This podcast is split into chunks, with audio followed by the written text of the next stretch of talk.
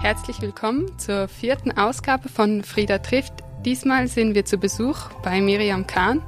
Wir durften sie hier im ähm, schönen Bergell besuchen, in ihrem Wohnhaus und Atelier. Danke, dass wir hier sein dürfen. Bitte. Guten Tag, Frau Kahn.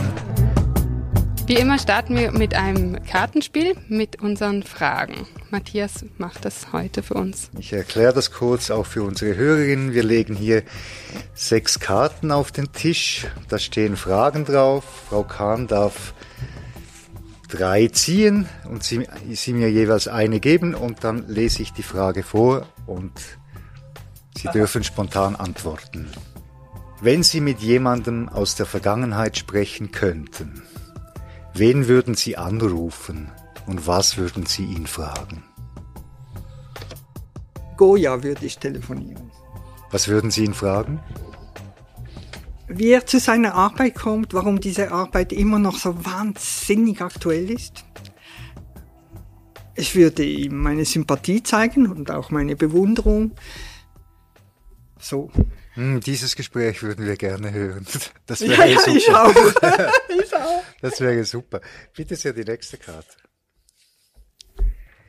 Wenn Sie in einer Band spielen würden, welches Instrument würden Sie spielen? Bass. Klar. Gib den Takt an. Ja, Gut. genau. Nächste Frage. Wenn Sie einem kleinen Kind einen Rat mitgeben könnten für den Rest seines Lebens, welcher wäre das? Das mache ich grundsätzlich nicht.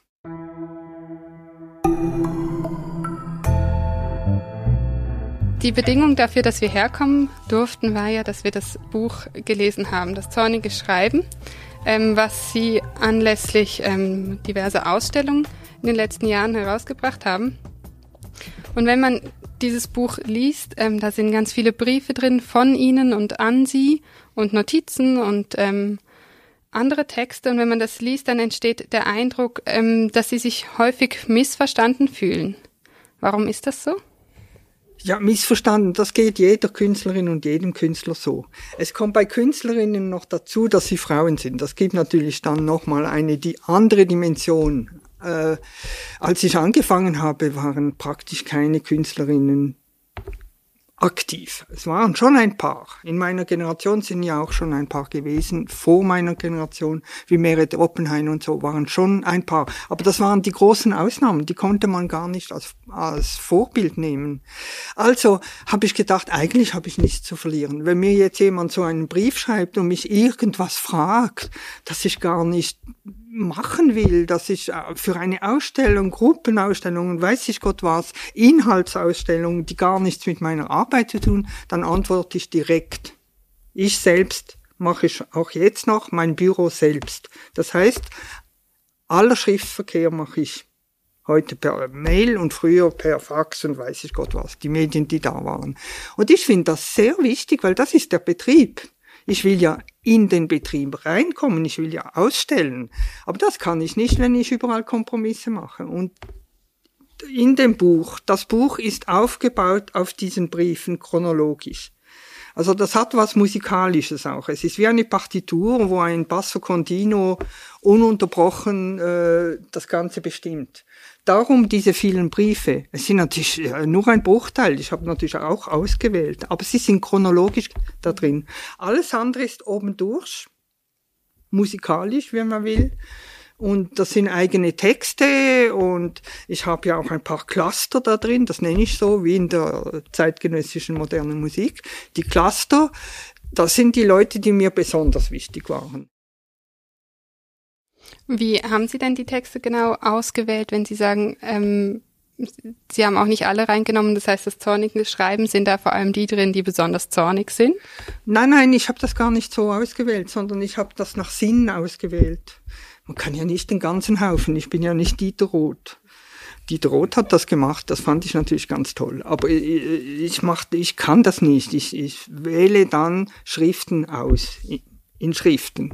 Nicht unbedingt in, in der Kunst, aber wenn ich schreibe, ich fand es nur sinnvoll auszuwählen. Aber es ist natürlich äh, es ist ein Riesenhaufen, da muss man auswählen.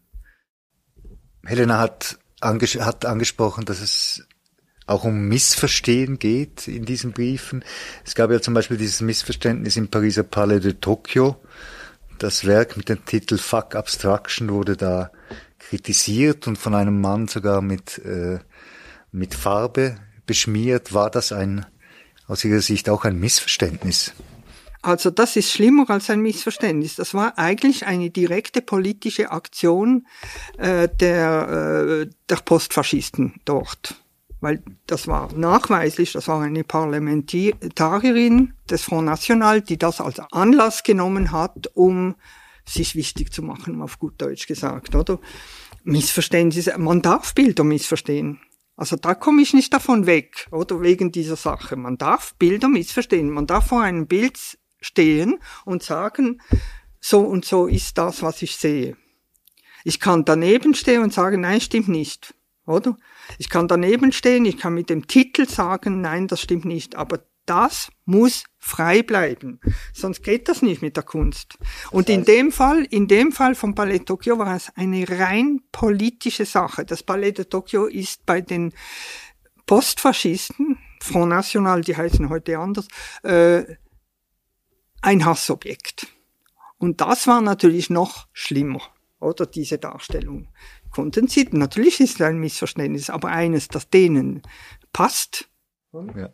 Vielleicht zum, sagen wir, normalen Missverständnis, das es geben kann bei Kunst. Sie haben es beschrieben, jemand kann vor ihren Bildern stehen und sieht etwas anderes, einen anderen Aspekt, als Sie eigentlich äh, äh, vielleicht dargestellt haben. Das heißt, Sie müssen als Künstlerin eigentlich immer mit dieser Offenheit umgehen, dass die Message nicht immer so eindeutig ist. Ja, ich sage dem immer, das ist das, der, der Atombombenfall, oder? Ich mach, habe ja in den 80er Jahren Aquarelle gemacht, das waren ganz schöne Aquarelle, das sind sicher die größten Aquarelle, die je gemacht wurden wahrscheinlich, habe ich da was erfunden. Äh, wenn die Leute davor stehen und sagen, oh, das sind schöne Mandalas, oh, die schönen Farben, dann finde ich es sehr interessant, dann zu sagen, nein, das sind Atombomben. Weil die Atombombe, wenn man sie sieht, und ich bin mit den Bildern der Atombombe, der oberirdischen Versuche aufgewachsen. Als Kind sah ich das und sage, oh, wie schön. Und nachher, äh, durch das Wissen wird dann dann die Erkenntnis, dass das Schöne auch absolut grausam sein kann. Und so, deswegen diese Offenheit. Oder? Und Missverständnisse, die gibt's natürlich. Und, aber ich finde Missverständnisse, wenn sie, wenn man sie durchspielen kann, ist das okay. Was man nicht darf, ist äh, vollständiges Missverständnis in meinem Denken zu einer Ausstellung machen, ohne, ohne ich weiß nicht was. Sich mit mir zu befassen, zum Beispiel. Und was bedeutet es für Sie, wenn dann so ein Kunstwerk zerstört wird, wenn es nachher anders aussieht? Ja, da war für mich ganz klar. Also die Diskussion war dann, was machen wir jetzt mit diesem Bild? Oder es hatte ja Farbe drauf. Und der Mann hat das ganz offen, ein über 80-Jähriger, der aus dem Le Pen-Milieu, sein Vater war schon äh, Le Pen Gläubiger im Algerienkrieg. Das muss man sich mal vorstellen als Dimension. Der geht also und, eine Woche vor Schluss schmiert er Farbe da drauf, wird erwischt. Und ich habe von Anfang an gefunden, wir müssen das Bild da stehen lassen, auch wenn es nur noch eine Woche ist, und erklären, warum das jetzt so aussieht. Das hab, äh, also die, die Leitung des Palais de Tokyo ist prima gewesen in aller Beziehung und wir haben sofort das Palais de Tokio und ich auch privat über meinen Galeristen diesen Mann eingeklagt. Der muss also jetzt, das wurde dann, wenn wo die Ausstellung fertig ist, renoviert. Ich habe es jetzt wieder hier, es, man sieht nichts mehr. Wunderbar gemacht, ist sehr teuer, das zu machen. Das muss aller diese, alles dieser Mann zahlen nach Gericht. Nein, man muss dann den Rechtsstaat benutzen, auch wenn ich das nicht gern mache, oder? Wenn es so weit kommt. Das finde ich grauenhaft im Grunde genommen, dass man den Rechtsstaat dann benutzen. Wir haben ja auf der rechtlichen Ebene hundertprozentig überall gewonnen. Von Anfang bis Ende. Bis zum Bundesgericht dort. In Ihrem schönen Buch Das zornige Schreiben bezeichnen Sie sich auch als Zwiespalt-Spezialistin. Woher kommt dieses schöne Wort und woher kommt diese Erfahrung mit Zwiespalt? Ja, das ist der, das Interessante am Menschsein, der Zwiespalt, dass man nie eindeutig sagen kann, aha, der Himmel ist blau. Er ist schon blau, aber es ist, jeder Einzelne sieht da was anderes. Jede Einzelne sieht da was anderes. Und das hängt davon ab, was, äh, was für ein Umfeld etc. Darum die Zwiespalt. Und der Zwiespalt, der, der Hauptzwiespalt, in dem Künstlerinnen stecken, ist, dass sie eigentlich sich auf die Kunstgeschichte beziehen, aber die Kunstgeschichte jetzt männerorientiert war die ganze Zeit, bis vor kurzem. Oder? Also wenn ich sage, ich möchte gern mit Goya reden, weiß nicht, ob der äh, mit mir reden würde, oder?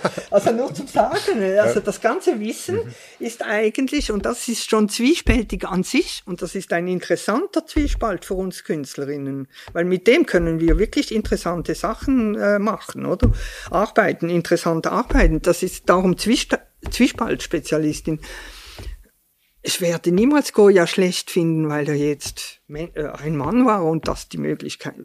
Das ist das sind so die Zwiespälte. Das Wissen, äh, dass Künstlerinnen erst ein, ein neueres Phänomen sind, wenn man so will. Und, und, und das Wissen um die Kunstgeschichte, das mir sehr wichtig ist. In Ihrem ähm, Buch ist Radikalität ein sehr zentraler Begriff. Wie, wie würden Sie diese Radikalität beschreiben? Also ich bezeichne mich nie als radikal. Mhm. Das kommt von außen. Mhm. Mhm. Und wieso bezeichnen Sie sich selbst nicht als radikal? Warum soll ich mich als radikal bezeichnen? Das interessiert keinen Knochen. Also mich jedenfalls nicht. Radikal heißt dann schon, da ist man schon in einem Ecken drin, oder? Und kommt da nie mehr raus. Mhm. Das finde ich falsch. Mhm. Aber vielleicht, man könnte vielleicht dennoch sagen, Sie haben, ähm, was vielleicht vielen Frauen zugeschrieben wird, so ein Bedürfnis, ähm, gefallen zu wollen, das haben Sie nicht so. Also ich kenne das auch, das kennt einfach jede Frau. Das muss man doch betonen, oder? Aber ich versuche damit umzugehen und das kommt dann sehr schnell als radikal an. Das hat aber nichts mit mir zu tun, sondern mit der Lage der Frau, wie Sie sagen, mit der Lage der Frauen an sich. In dem Moment, wo man ein Geschrei ablässt, ist man hysterisch. Wenn ein Künstler ein Geschrei ablässt, ist er, äh, steht er für seine Arbeit ein oder sowas, oder ist ein Genie und ist originell wir sind noch nicht so weit, leider. Oder? Das sieht man schon in den Briefen in diesem Buch, die sind zum Teil, wenn man, wenn man sieht, wie ehrlich sie einem Direktor der Pro schreiben, oder es waren sogar mehrere Direktoren der Pro und ihnen schreiben, was sie von diesen thematischen Ausstellungen im Ausland halten, oder wenn sie schreiben, wie, äh, warum sie überhaupt keine Interesse haben, an dieser oder jener Akademie zu unterrichten oder so, dann sind das, dann sind das fadengrade äh, Briefe und Antworten und da schwingt, äh, da passt auch der Titel vielleicht das zornige Schreiben äh, darüber, aber man fragt sich auch, woher hat, woher hat diese Person diesen Effort, das zu machen, weil das ist ja schon eine Qualität, dass man äh, so sagt, was man wirklich denkt. Wo haben Sie das gelernt? Ich habe das im Lauf meines Lebens gelernt. Das kann jeder und jede lernen. Man darf sich einfach nicht zu sehr anpassen oder überlegen, warum und so. Also ich kann nicht sagen, wo ich das gelernt habe. Sie sagen, ich kann das nicht sagen. Ich habe ein Zitat von Ihnen, ich habe es jetzt hier nicht aufgeschrieben, bin nicht sicher, ob es im Buch ist oder aus einem Interview mit Ihnen, wo Sie sagen, die Pubertierenden sind die konsequentesten. Das stimmt. Da denke ich gerne darüber nach. Ich denke gerne über mich als Pubertierende nach und finde eigentlich, vielleicht bin ich da stehen geblieben. Umso besser. Ja. Und was wäre dann die Qualität eben genau dieses, dieses Pubertierens? Wie sehen Sie das? Man lernt als wachsender Mensch, oder auch körperlich, oder der Körper ändert sich wie wahnsinnig vom Kind zur Pubertät. Man lernt dann, was es heißt, erwachsen sein zu müssen, können, wie das auch immer ist. Und das wird ja ständig von Pubertierenden in Frage gestellt. Äh, nicht geschickt unter Umständen, das macht aber gar nichts. Zum Glück gibt's das. Weil ich finde es immer gut, wenn, wenn, wenn Leute sich zurückerinnern, äh, wie sie dachten als Pubertierende. Und als Pubertierende dachte ich, ich will unbedingt Künstlerin, also ich will nicht werden, nein, es ist mir so negativ. Das ist eben das Pubertierende daran. Ich will unbedingt nicht werden wie meine Mutter. Ich will keine Gattin werden. Das war ja noch diese Generation, diese Nachkriegsgeneration. Weil meine Mutter wollte schon Künstlerin werden. Und ihre Mutter wollte auch schon Künstlerin werden. Warum sind die es nicht geworden? Ja, warum wohl? Wegen der geschichtlichen äh, Umstände.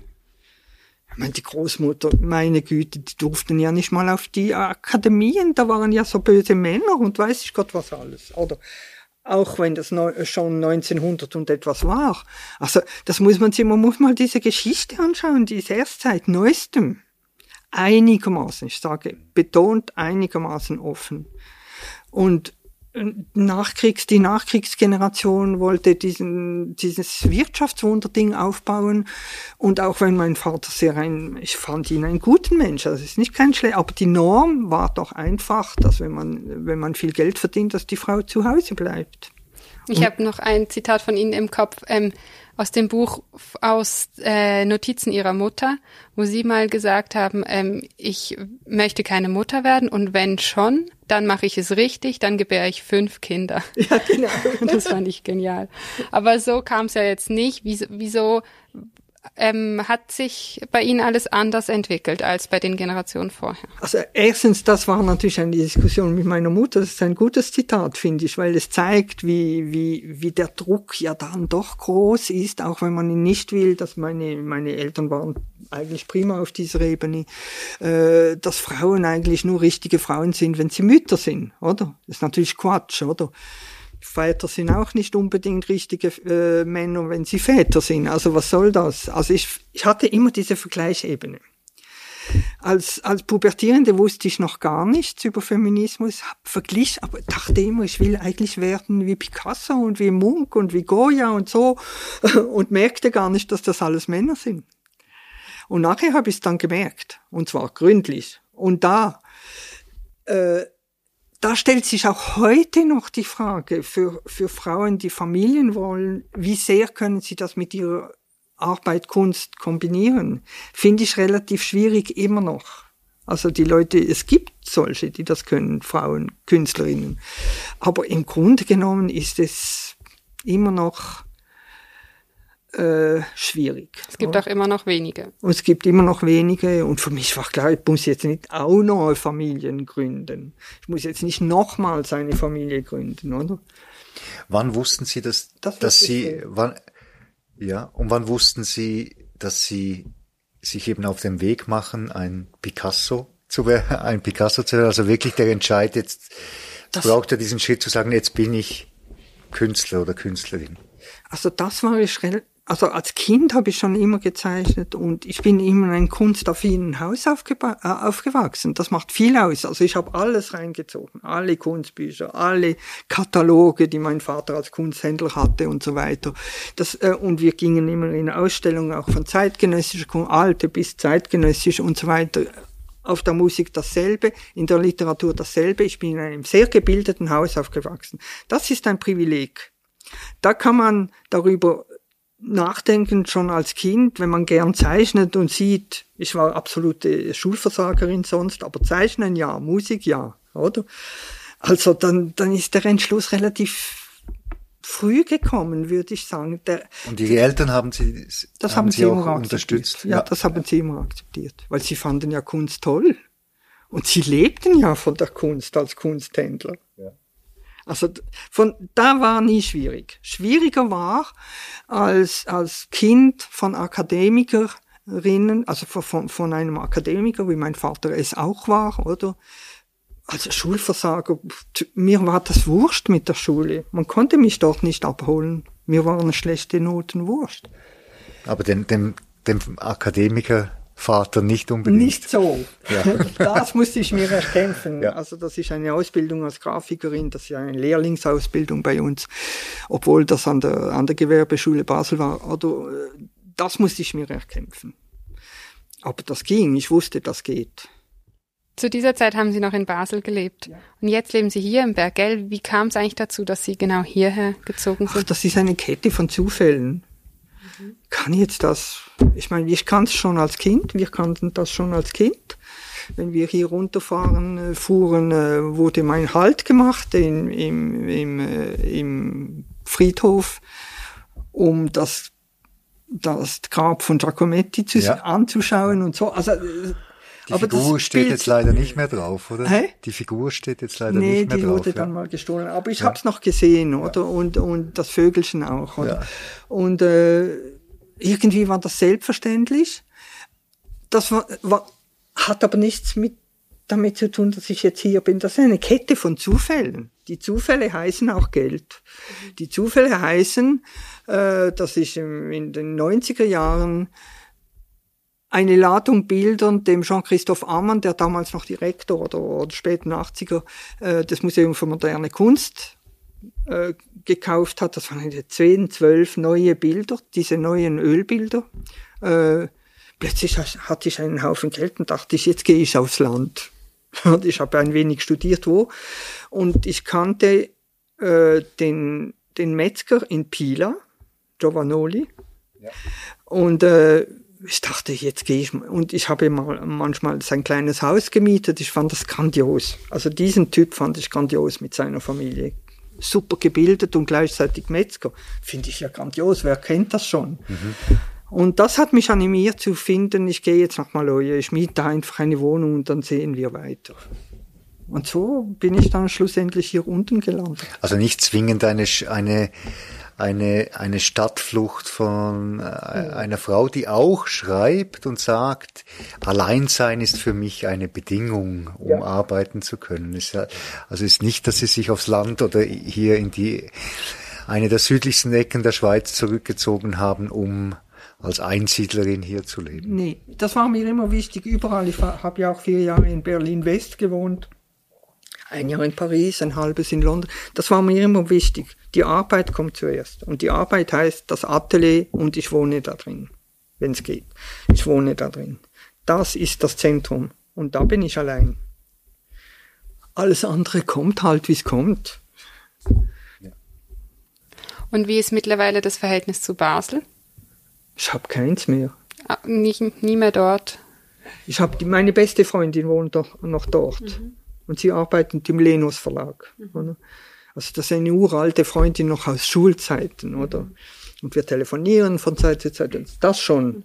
Aber der Ort, ich, ich bin schon ewig nicht mehr dort gewesen. Und ist das eine bewusste Abwendung oder ist das auch eher so eine Nein, das gehört zu meiner Geschichte und die Geschichte geht halt vorbei, oder? So ungefähr. Oder? Also ich habe nichts gegen diesen Ort. Oder? Wir sitzen hier auch an einem, an einem schönen Ort. Wir sitzen hier in ihren- ihrem, in ihrem Wohnraum. Daneben ist ein um einiges größeres Atelier.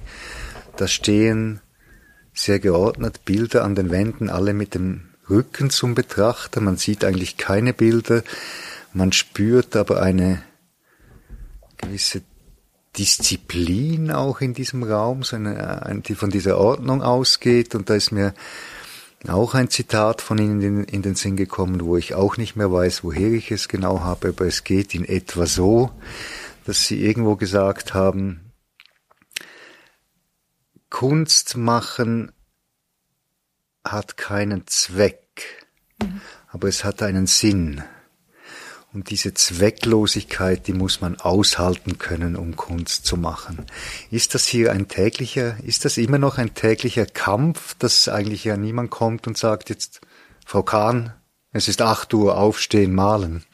Es geht nicht um das. Der Zweck, also das ist der Unterschied. Ich habe ja eine Ausbildung als Grafikerin gemacht. Und der, der Unterschied zwischen gestalterischen Berufen wie Architektur, Grafik etc. und Fotografie etc., das ist der große Unterschied. Die Kunst, da kommt niemand und gibt dir einen, einen Auftrag. Ich finde das auch wichtig. Ich mag Kunst am Bau nicht und dieser ganze Gerümpel, oder? Äh, das ist mir extrem wichtig. Genau das ist es nicht. Den Sinn gebe ich. Zweck hat es keinen.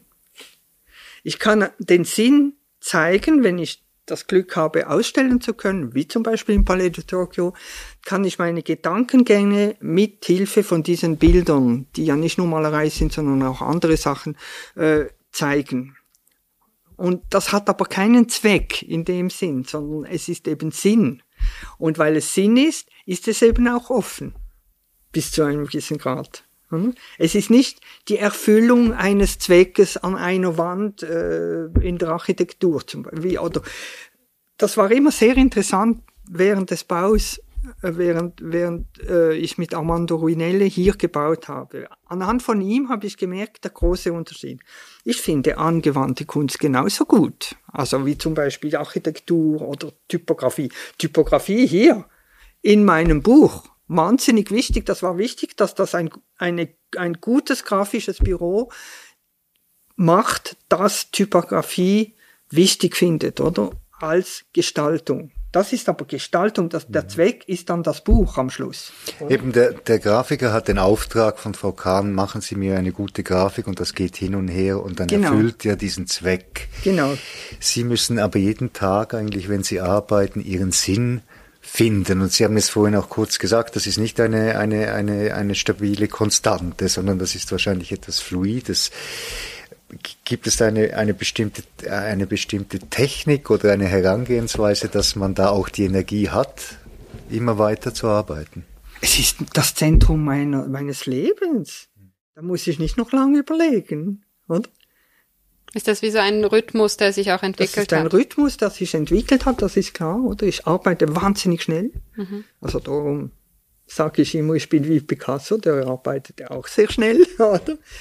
Und es ist äh, in meinem Fall, äh, ich versuche, und das ist sehr interessant und gleichzeitig fast äh, nicht machbar, eine Art Realismus reinzunehmen, äh, der aber gleichzeitig nicht Naturalismus, es muss aber manchmal äh, etc. Also es ist ein, das sind ganze Fragestellungen, die ich äh, besonders heute sehr interessant finde. Also das ist für mich jetzt überhaupt nicht, äh, ich muss, oder? Ich kann sie auch bleiben lassen, wenn ich will. So frei bin ich ja. Oder? Ich sage immer, wenn mir nicht mehr einfällt, dann male ich die, äh, die Blumen in meinem Garten. Auch schön. Auch schön. da kommen wir auch noch einmal her. Äh, Sie haben mir eine Frage eigentlich vorweggenommen, weil ich habe mich das auch gefragt. Was sind, was sind Ihre Bilder eigentlich? Ist das, ist das Realismus? Ist es eine Art, vielleicht sogar ganz radikaler Realismus, diese, äh, äh Bleiben wir mal bei den Menschen, die sie malen. Die mhm. zeichnen sich eigentlich dadurch aus, dass sie nackt sind. Mhm. Die sind, die sind sehr verletzlich und in diesem Sinne ist das auch eine Realität. Ist, das so eine Annäherung, wenn Sie von Realismus sprechen? Sie sind ja keine, in dem Sinn naturalistischen Gemälde, die Sie oder Zeichnungen, die Sie machen. Also, da muss ich ein wenig ausholen.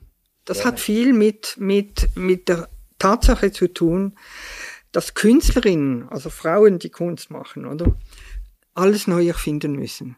Und ich bin in den 70er Jahren in Basel, da war die Galerie Stamper und die hat alle diese Performerinnen, die neue Performance und Videokunst eingeladen. Das war für mich eine Erkenntnis. Ich hatte dieses ganze Wissen von der Kunstgeschichte, aber das war eine neue Erkenntnis, weil diese Leute ihren Körper als Instrument in, in, die, in den Mittelpunkt stellten mit Hilfe von Video natürlich, aber auch Performances, das ist einmalig und nachher ist es fertig. Das geht, dauert etwa eine Stunde oder zwei, je nach Person, die das macht und so weiter. Und das war für mich eine neue, ganz neue Erkenntnis und es waren auch sehr viele Künstlerinnen dabei. Das war eine komplett neue Erkenntnis äh, über die Bedeutung des Körpers. Ich brauche den Körper auch als Instrument mit einem aber in der Technik, das sind Uralttechniken, die ich brauche, oder? Das ist der Unterschied zu diesen performativen Performance-Leuten in den 70er Jahren, nicht heute, aber in den 70er Jahren. Und was Sie an, andeuten, also wegen dem Realismus, da ist wieder Fuck Abstraction ein gutes Beispiel, oder? Auf dem Bild sind zwei Sachen. Der Mann, der Körper des Mannes ist bis zu einem gewissen Grad sogar naturalistisch. Oder? Man sieht seine Bauchmuskeln, er ist sportlich, er ist gewaltig. So einen, einen Penis, der dann in den Mund geht von einer völlig nur einen Strichperson. Erwachsen allerdings. Strichperson. Okay. Das sind doch genau die, äh, die, die richtigen Momente. Und bei den Diskussionen über dieses Bild kam auch hervor, dass die intelligenteren Leute, die sowas sehen, sagen wir mal, ich weiß nicht, ob sie intelligent sind, aber die Leute, die sowas sehen, äh, sehen, aha, das ist die heutige Zeit. Sexualität als männliche Sexualität als Waffe, oder? Sexualität als Waffe, Penis als Waffe und so. Das muss ja nicht immer sein. Und was ich interessant finde, dass ich ja nicht nur solche Bilder mache, sondern ich zeige auch Männer, die ganz verletzlich und also verletzlich ist so ein Modewort, aber die ganz die hingelegt, die liegen und und solche, wo man das Gefühl hat, dass die sind eben gar nicht so. Und ich zeige auch Personen, wo es gar nicht mal eindeutig ist, ob ein Mann oder eine Frau oder was auch immer. Aber um das zu tun, muss ich genau über Anatomie Bescheid wissen zum Beispiel. Und da gibt's noch ein Beispiel, das sind die Gebärenden. Ich nenne das immer die Gebärenden, oder? In der Kunstgeschichte gibt es das nicht. Geburten. Also es gibt äh, La Vierge Marie avec le petit Jésus, das gibt's natürlich hundertprozentig viel und sehr schön, aber die eigentliche Geburt als Kraftakt, als Schmerzakt, die Not, ein, ein, eine Situation, die jetzt wirklich nur Frauen kennen, die ist einfach nicht in der Kunstgeschichte verankert, weil ja Frauen nicht in der Kunst zu tun äh, tätig waren oder so. Und heute ist ein neuer, äh, ist es möglich und da finde ich, da kann man ja wahnsinnig viel erfinden. Aber in diesem Sinne ist es, ja, ist es ja schon ein Realismus ihrerseits, indem sie, indem sie Sachen thematisieren oder malen, die, die, die da sind, aber bis jetzt noch vielleicht nicht so gezeigt werden oder, oder, genau. wo, oder wurden. In dem genau. Sinne ist das schon eine, eine, eine, eine Fokussierung auf das, was ist, obwohl die Figuren, wenn man so äh, rasch an den Gemälden vorbeigeht, denkt man auch, das könnte auch eine Art Surrealismus sein. Es hat auch es ist etwas Traum, Albtraumartiges, aber. Das sagen noch viele Leute, aber ich meine das eigentlich nicht. Also, das, da ist eben die Freiheit der Interpretation, oder? Ich mag, äh, ich ich meine das eigentlich nicht, sondern ich gehe von einem Wissen aus, ich habe relativ lang gehabt, zum Beispiel bei den Gebärenden herauszufinden, wie dieses Kind tatsächlich rauskommt. Es gibt ganz, ganz wenig Fotos. Ja, das wollte ich gerade fragen. Das würde mich als Mutter auch interessieren, ähm, wie Sie da Vorbilder oder Inspiration oder wie Sie da Material gefunden haben, ähm, um zu wissen, wie sowas aussieht ich kann mir den Schmerz vorstellen. Das ist eben die Vorstellungskraft. Mhm. Und weil ich ja relativ gut Bescheid weiß, äh, Anatomie und was ein Körper ist auch und, und Schmerz und solche Geschichten kenne ich ja auch, auch wenn ich nie geboren habe, oder? Kann ich mir das vorstellen? Also zuerst gehe ich so vor. Mhm. Und dann stelle ich nach dem 15. Bild fest, irgendetwas stimmt jetzt auch nicht stimmt nicht, oder? Also da erst schaue ich nach. Okay, und dann und dann und ich schaue ja nicht viel, ich schaue ja nicht viel nach, sondern ich bin jemand, der ganz simpel googelt, Gebären zum Beispiel oder Geburten, und dann kommt diese ganze Kette von von von Fotos in diesen und das ist schon erstaunlich, das müssen Sie auch mal probieren. In diesen ganzen Ketten von Fotos wird die Frau nie von der Hebamme her gezeigt. Also frontal, eigentlich, frontal vorne, eigentlich ja. an Ort am Geschehen oder ganz selten, sondern es wird immer nachher, wenn das Kind schon im Arm und, und die begeisterten Eltern. Oder so der, der Blick von der Frau selber her, oder? Wenn man so nein, nein das auch nicht. nicht? Ah, das wird, ja, das genau. wird. Aber mich interessiert nicht das. Ja. Mich interessiert, wie sieht das eigentlich überhaupt mhm. aus? Wenn so ein Kind, also so ein, das ist ja eigentlich, da kann man sich ja den Schmerz auch vorstellen. Also normalerweise ist das ja so eine Öffnung und dann plötzlich so, nein. Sieht das man ja auch einen, als Gebärende selber nicht. Nee, das sieht man nicht, sondern aber man als Gebärende hat man den Schmerz. Ja. Das stimmt, oder? Mhm. Da ja, sind Sie einverstanden. Ja, okay, den Schmerz kann ich mir vorstellen. Das Wissen habe ich. Infolgedessen gibt das interessante Bilder. Vielleicht. Das kann ich jetzt auch nicht beschwören. Aber es ist auf alle Fälle eine neue, es gibt Fotografinnen, die das schon eine Weile machen, meiner Generation. Aber gemalt kenne ich nicht, weiß ich nicht. So präzise, dass man den Schmerz sieht. Wir kommen nachher vielleicht noch einmal auf die, auf die Themen Ihrer Kunst zurück, aber vielleicht mehr auch noch eine formale Frage. Äh, äh, sie zeichnen, sie aquarellieren, sie malen in Öl, sie machen Installationen, sie haben Videos gemacht. Es gibt diese Plastilin, Waffen aus den 80er Jahren, die, diese riesigen Zeichnungen. Aber wenn man ihre Ausstellungen besucht, hat man eigentlich auch, und, und sie sagen, haben auch vorhin gesagt, sie arbeiten schnell, sie beschreiben das mal so, es ist eigentlich ein Eintauchen in einen Moment und dann ist es eigentlich auch ein performativer Akt. Im Sinn von den 70er Jahren. Ja. Das stimmt. Also da habe ich dann meinen mein Weg gefunden anhand dieser Performance. Wie muss man sich das vorstellen? Ist das ein sehr äh, intuitives Vorgehen, also wo, man, wo Sie richtig eintauchen und sich auch für zwei, drei Stunden in diesem Bild vergessen und dann zurücktreten und dann ist es da und fertig? Also es ist Konzentration. Es ist nicht Eintauchen und alle diese Worte oder Inspiration oder all das. Es ist Konzentration auf das Machen. Und dann Mehr ist es schnell nicht. gearbeitet. Und irgendwann mal ist es halt fertig. Okay. Und wenn man aber Ihre Ausstellung anschaut, hat man immer das Gefühl, das sind nicht irgendwie einzelne Bilder, sondern das hängt alles zusammen.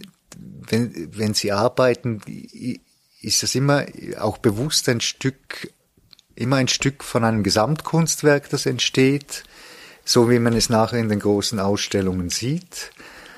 Stimmt. Es ist, äh, ich hab's gar nicht mit diesem Einzelbild so wahnsinnig. Natürlich verdiene ich mein Geld auf die Art, das ist sehr wichtig, oder? Äh, damit ich überhaupt mein, meine Arbeit tun kann und so leben kann, wie ich will. Aber äh, für mich ist es, sind die, äh, hängen die alle zu, jetzt habe ich das nicht unbedingt erfunden. Mark Rothko hat zum Beispiel immer so gehängt. Alle sagen, es ist viel zu nah. Und er fand immer, das ist der Zusammenhang. Und so habe ich das auch gelernt, weil es gab äh, die, ich glaube, die erste Mark Rothko-Ausstellung in Europa war in der Kunsthalle Basel damals. Ich war, glaube zwölf oder sowas. Oder?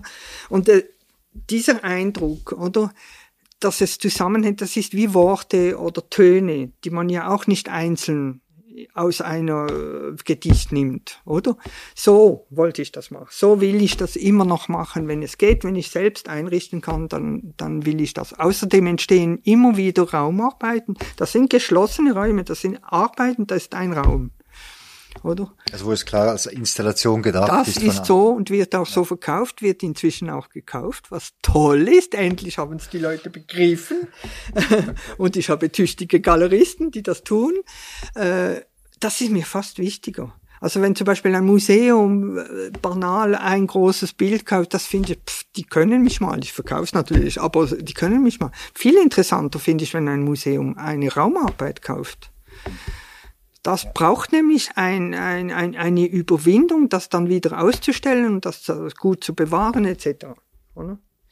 Und wenn Sie Ausstellungen machen, dann möchten Sie häufig selber hängen.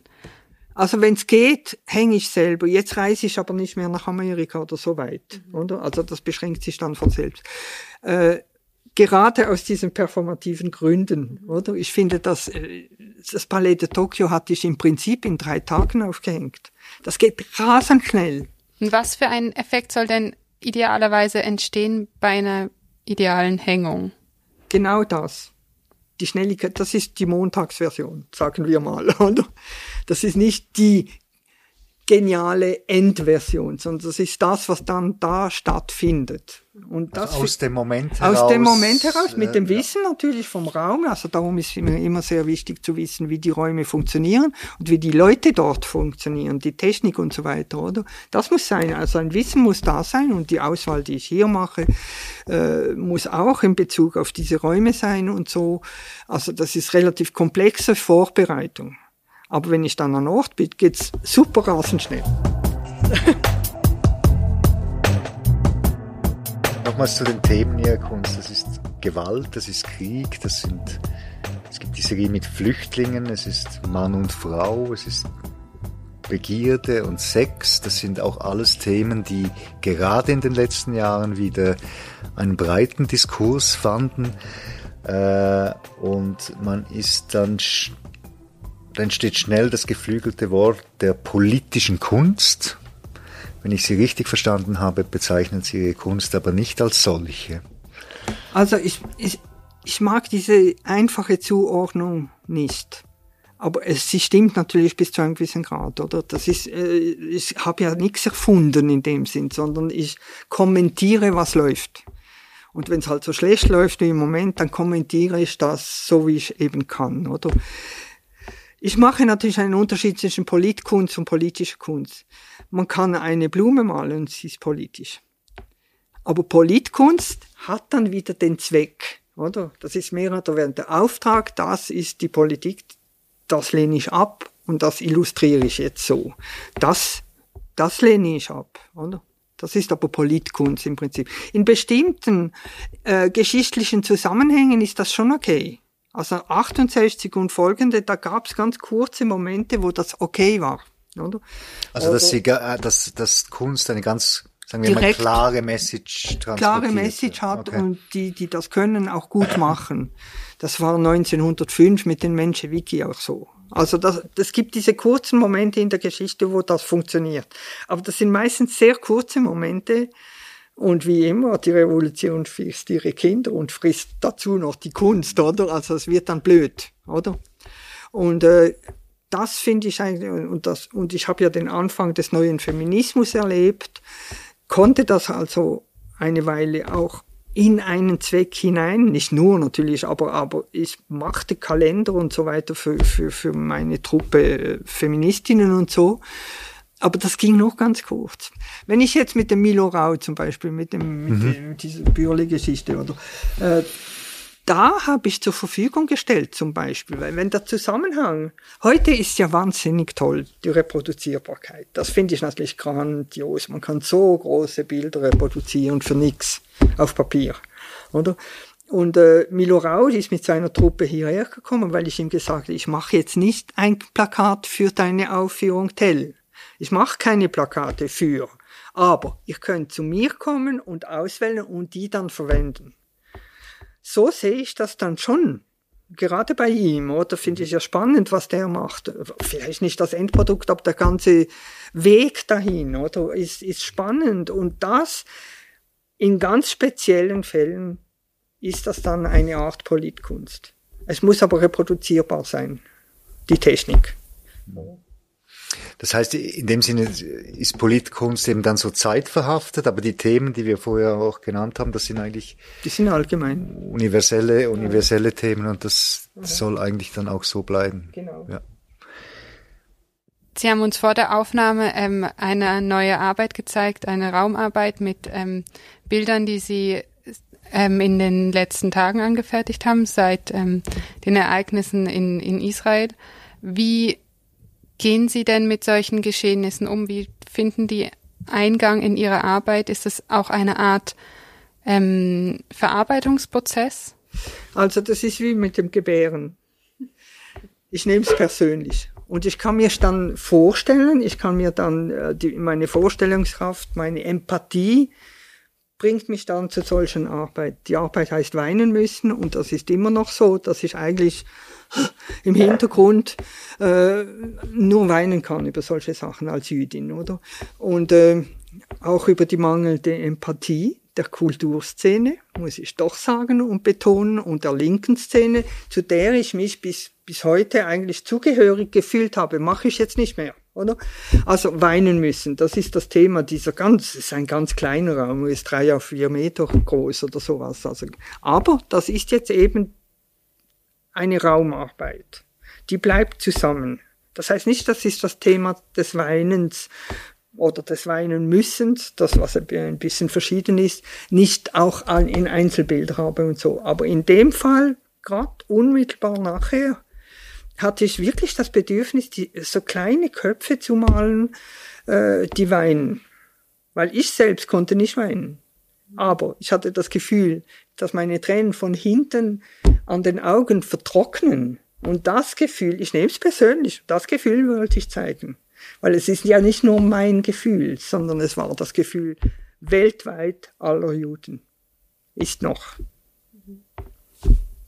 Sie haben es eben beschrieben, dass das äh, gerade die fehlende Empathie aus ihrer eigenen Szene eigentlich auch in, sie sehr schmerzen, dass sie das so jetzt auch als radikalen Bruch finden. Ist das, Ist es nicht mehr zu kitten oder? Nein, das ist nicht mehr zu kitten.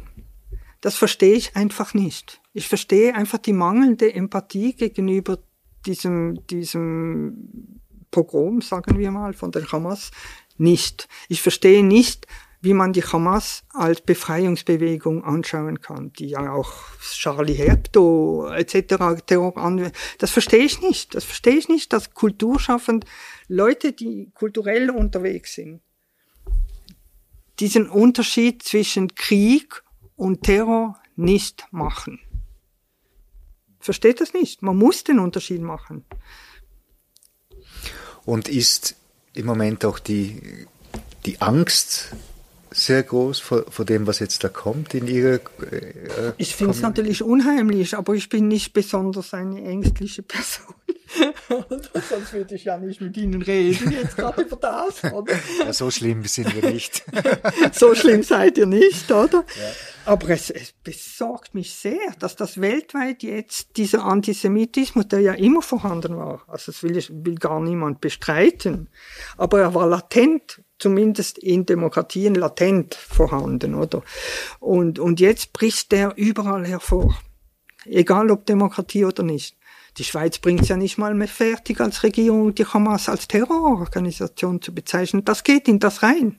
Das wundert mich, hat mich bis anhin nicht unbedingt gewundert, aber jetzt schon. Also da, da wechselt was im Moment. Das, ich weiß nicht in welche Richtung, aber äh, jedenfalls, wie mein Vater immer sagt, ist das für Juden gut oder schlecht? Es ist eher schlecht. Sie sprechen als Künstlerin sehr deutlich darüber und sagen Ihre Meinung. Glauben Sie, dass die Kunst selbst, also auch in Werken, äh, wirklich die Kraft hat, dazu beizutragen, dass sich solche Dinge wie der Antisemitismus eben nicht fortsetzen oder Nein, das ist doch einfach, das da ist einfach ein über, über, Überstülpen über die Wichtigkeit der Kunst. Die, die offen sind für Kunst, für die ist okay. Aber die anderen kann ich doch nicht erreichen. Ich kann doch Leute, die die Hamas als Befreiungsbewegung anschauen, nicht erreichen. Oder? Die kann ich doch nicht erreichen. Die, das ist eine Überfrachtung der Kunst, oder? Die Kunst ist allerdings lebenswichtig. Das stimmt. Ich war ja auch in Sarajevo eingeladen vom Obala Center, Centar hieß das, äh, direkt während der Besetzung von während der Belagerung während der Belagerung eine Ausstellung. Das war denen ihre ihre äh, Politik vom Obala Center äh, die ganze Zeit während der Belagerung Leute von außerhalb einzuladen, wenn es ging, wer gerade Ceasefire war oder so, äh, weil sie sagten ganz deutlich, es ist noch wichtiger als Lebensmittel. Kunst ist das wichtigste Lebensmittel, sagten sie. Das ist meine Haltung auch, oder? Aber ich glaube nicht, dass man Leute überzeugt, die das nicht mal anschauen wollen. Das kann man nicht, oder?